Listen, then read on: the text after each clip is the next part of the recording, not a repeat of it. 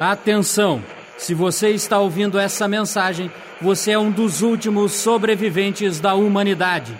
O fim do mundo estava mais próximo do que esperávamos.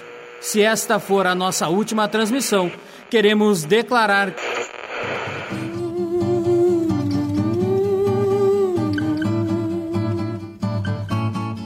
Meu amor, o que você faria se só te restasse um dia? Se o mundo fosse acabar, me diz o que você faria. O que você estava fazendo quando o mundo ia acabar? É, eu sei. Já acreditamos que o mundo acabaria inúmeras vezes, mas nesse caso, falo do contexto de 10 anos atrás. Em 21 de dezembro de 2012, muita gente esperou pelo apocalipse. Oi, meu nome é Maria Clara, eu tenho 20 anos e essa é a minha história do dia 21 de dezembro de 2012, ou seja, o fim do mundo. Eu estava com os meus pais uh, numa igreja, numa cidade chamada Nova Trento, em Santa Catarina, que ficava perto da cidade que a gente morava. A gente ia se mudar, então a gente estava visitando lá como um último passeio.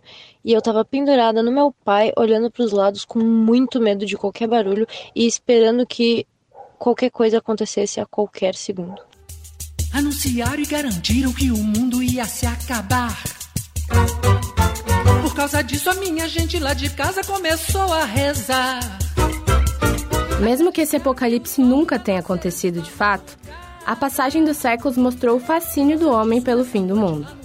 Será que esse final vai algum dia chegar? E o que, que o meio ambiente nos revela sobre a expectativa de um desfecho? Por causa disso, a minha gente lá de casa começou a rezar. Começa agora o documentário A Última Transmissão de Rádio uma contagem para o fim do mundo. Acreditei nessa conversa mole, pensei que o mundo ia se acabar. Tinha toda um, uma base no calendário maia de que em 2012 o mundo iria acabar. E não acabou. E agora? O que, que a gente faz com isso? Dancei um samba em traje de maior, e todo mundo não se acabou.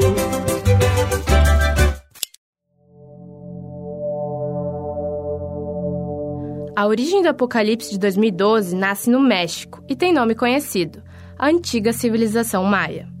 O conhecimento astronômico e matemático desse povo era traduzido em um calendário que registrava o movimento dos astros e os eventos que impactavam a sociedade, como batalhas míticas e desastres naturais.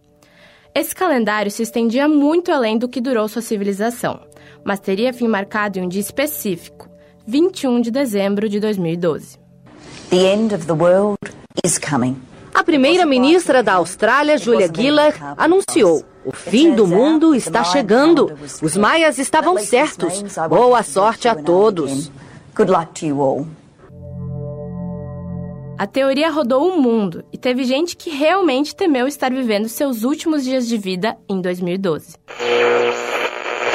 Eu tinha 12 anos quando tudo isso rolou, então era bem fácil me enganar.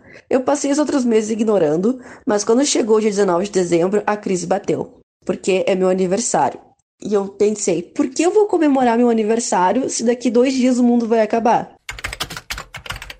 Eu participava de fóruns sobre interesses meus da época, principalmente desenhos animados. E nós tínhamos tirado a noite para fazer a contagem regressiva do fim do mundo, que não rolou, então fomos todos dormir. Essa é a voz da Renata Rosa, gaúcha que hoje tem 21 anos. Ela é uma entre tantas dessa geração de jovens que temeu por 2012. Na época, essa teoria de apocalipse foi impulsionada por produtos midiáticos do cinema e da publicidade. No entanto, ela não obteve um apelo universal como ocorreu em outras épocas.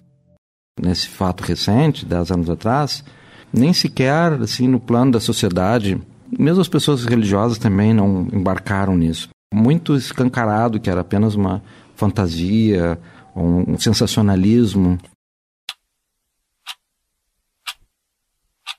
Quem afirma isso é Francisco Marshall, professor de História Antiga da URGS e colunista do jornal Zero Hora. Ele também explica a origem dessa sensação compartilhada pelo coletivo de que estamos em direção ao fim. O sentimento do fim do mundo, ou escatológico, ou no cristianismo o sentimento milenarista, ele vem de um fundo religioso que entende o tempo como seta, ou seja, um tempo linear com princípio, meio e fim. Isso provoca um sentimento de expectativa, de ansiedade, que em algumas épocas tende a se tornar mais intenso, como foi na Idade Média, e como pode ser a qualquer momento quando há algum tipo de mobilização conduzida por líderes ou por mensagens que são difundidas socialmente.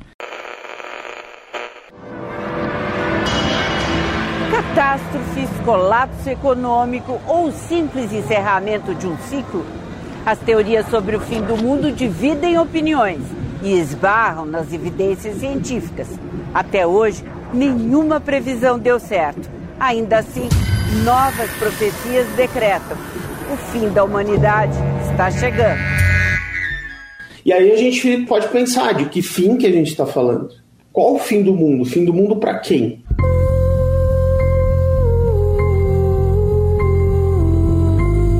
Quem faz essa pergunta é Francisco dos Santos, doutor em comunicação e pesquisador em estudos do imaginário e sustentabilidade ambiental.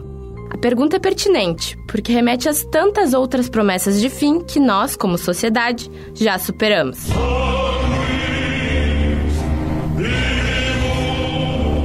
Dentre as profecias de maior destaque, é fácil lembrar do Apocalipse bíblico,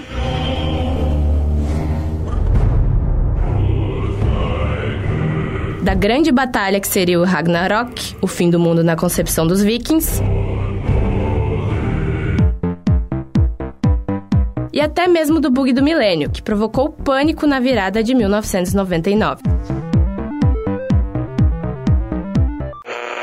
Eu sou Ana Paula Schneider, tenho 35 anos e para mim o ano 2000 foi muito mais marcante como o fim do mundo, pois há 22 anos atrás o acesso à informação não era tão fácil como hoje. E eu era uma adolescente cheia de expectativas da vida e como muito, mas muito se falava que seria o fim do mundo, por ser uma virada de milênio, eu acabei acreditando nesta possibilidade. E a Ana Paula não é a única que acreditou na possibilidade do fim. Na verdade, essa é uma tendência na sociedade contemporânea, que é muito influenciada por produtos culturais distópicos. Em resumo, distopia é uma antítese da utopia, uma utopia negativa século XX, após a Primeira Guerra, traz histórias de ficção que até hoje são referenciadas como perfeitos espelhos do que ocorre ao nosso redor. 34 46.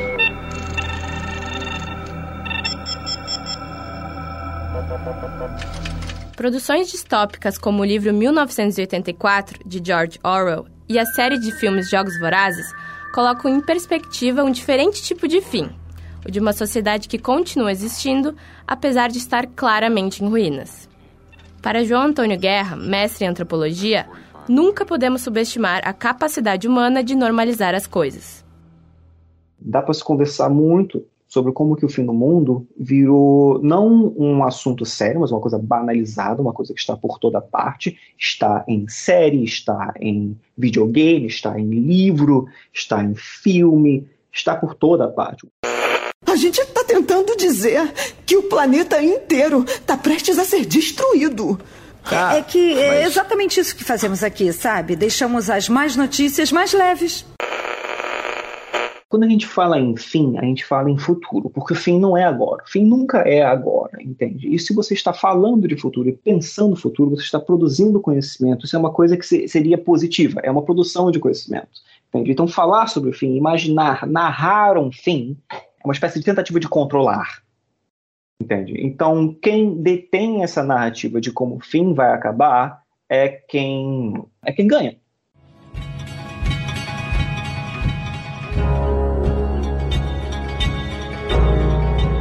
Essas obras espelham de maneira caricata nossa realidade, para evidenciar como falhamos tanto na vivência coletiva quanto na nossa relação com o planeta. João Antônio Guerra chama atenção para o uso da ficção científica como ferramenta para moldar distopias. O que é um apocalipse textual? Ele é um gênero textual em que alguma criatura, algum ser superior vem e te revela o futuro. Ele é uma revelação do futuro. a ficção científica é o gênero perfeito para se lidar com isso, justamente por esse fator. E aí esse término da humanidade ele está ligado não só a um término cronológico, né? Mas há um término daquilo que se constrói. Então é mais ou menos essa a ideia. Enfim, o que, que a gente tem aqui? Né? A gente tem toda uma construção em cima desse medo primordial que a gente tem da morte.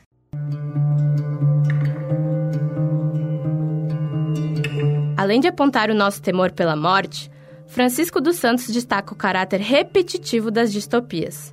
Nesse gênero, a perfeição é descartada. O roteiro segue um padrão: um governo totalitário oprimindo uma população alienada. Eu vou dizer, assistam filmes de ficção científica de futuro distópico.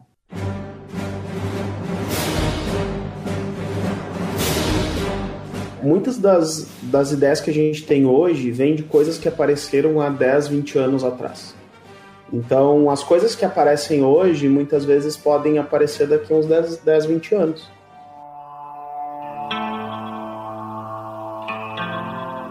Mas, pensando bem, tem como o mundo realmente acabar? Ou essa possibilidade se limita a filmes e a livros? Para Almir Suruí, líder indígena e ambientalista, a natureza está nos dando um recado através da mudança climática. Isso é efeito de vários acontecimentos e também o recado do próprio natureza, né, para o ser humano. E, portanto, a gente precisa refletir bastante e usar conhecimentos para que a gente possa melhorar o uso dessas potenciais que a natureza nos oferece como ser humano. Não é novidade que a espécie humana está esgotando os recursos do planeta. Conforme o Fundo Mundial para a Natureza, a cada ano são consumidos 20% a mais de recursos naturais do que se deveria. Se o consumo permanecer assim, até 2030, a tendência é apenas uma: a degradação da nossa realidade. Nesse sentido, Francisco dos Santos alega que o ser humano convive com dois comportamentos contraditórios. A gente já parte de uma ideia de que o ser humano não tem a responsabilidade suficiente para cuidar do planeta que ele vive. E aí tem formas de entender isso. Ou tu luta contra isso, que é basicamente isso que a Bíblia quer que se faça, né? E tem um outro ponto que diz: não, olha, a gente já nasce desse jeito. Já nascemos culpados. Paciência agora. Não vamos cuidar de nada, deixa, deixa acontecer.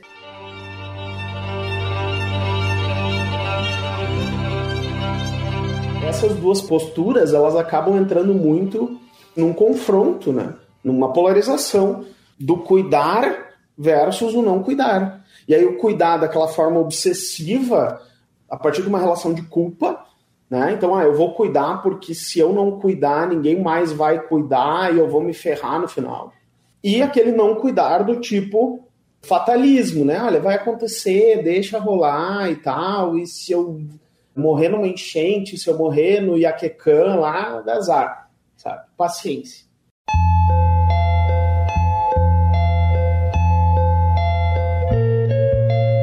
O relatório climático da ONU de fevereiro de 2022 alerta que estamos próximos de um desastre climático que pode tornar a Terra inabitável. Precisamos reconhecer que somos responsáveis pelo mundo que deixaremos para as próximas gerações, como defende o líder indígena Almir Suruí. Acima de tudo, a gente precisa ter respeito um ao outro e o mesmo respeito que a gente quer, a gente tem que dar também para a natureza. Então, a gente precisa orientar, capacitar, protagonizar os nossos jovens para que eles possam ser responsáveis pelo protagonismo do futuro deles. E assim preparar, dizer que esse modelo que estamos vivendo hoje não é o modelo que pode sustentar para que eles possam ser o melhor futuro no mundo.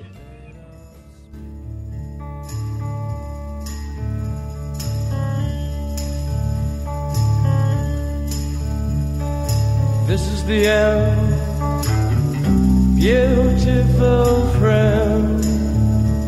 O fim do mundo de 2012 foi vivido por uma geração bem específica, jovem e com ingenuidade de sobra. Hoje, aqueles que se assustaram com a promessa do apocalipse não são mais crianças. e compartilha uma responsabilidade que é de todos: preservar o chão onde pisamos. E aí, bora adiar o fim do mundo? Safety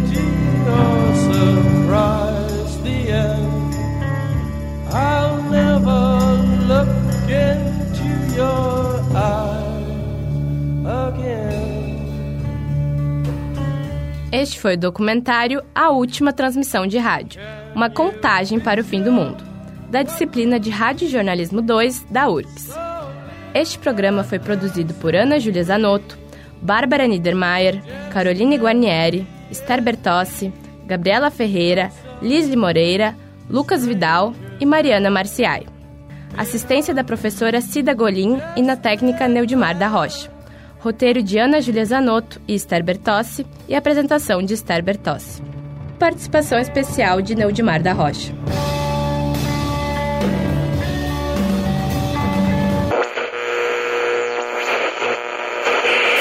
Atenção, sobreviventes.